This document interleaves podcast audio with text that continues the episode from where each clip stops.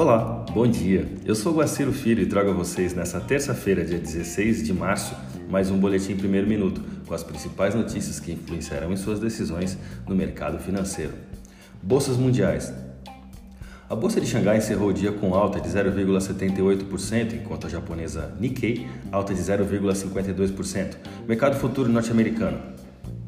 Dow Jones Futuro queda de 0,09%. S&P 500, alta de 0,05%. Nasdaq, alta de 0,48%. O movimento cíclico nos mercados globais continua. Hoje, com a queda nos bondes de longo prazo, o capital se movimenta nessa manhã para empresas de tecnologia, enquanto o Dow Jones cai levemente, refletindo também um deslocamento para esses setores das Big Techs.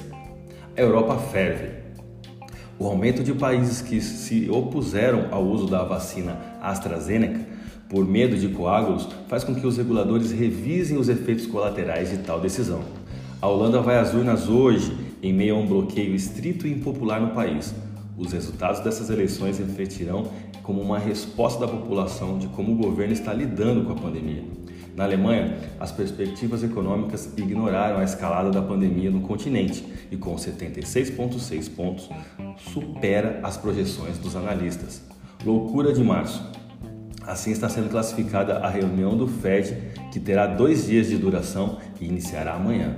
O Fed divulgará novas previsões econômicas e taxas de juros, trazendo uma expectativa ao mercado de que a autarquia possa aumentar a taxa até 2023. Hoje, às 9h30 da manhã, serão divulgados o núcleo de vendas ao varejo, assim como o consolidado mensal da economia norte-americana. Vamos aos gráficos. A segunda alta seguida projetou o dólar a 1,78% de valorização, se compararmos ao fundo formado em 11 de março, onde a moeda chegou a testar a taxa spot de 55235. Com alta de 1,16% ontem, a moeda encerrou o dia sendo cotada na taxa spot de 56156. Já o euro, após a divulgação de dados econômicos relacionados à perspectiva econômica, está se valorizando globalmente frente a todas as moedas, e no caso do real, não é diferente. A moeda sobe no pré-market 0,14%, sendo cotado na taxa spot de 6,7070. Com alta de 0,71%, a moeda da zona do euro encerrou a última sessão na taxa spot de 66975.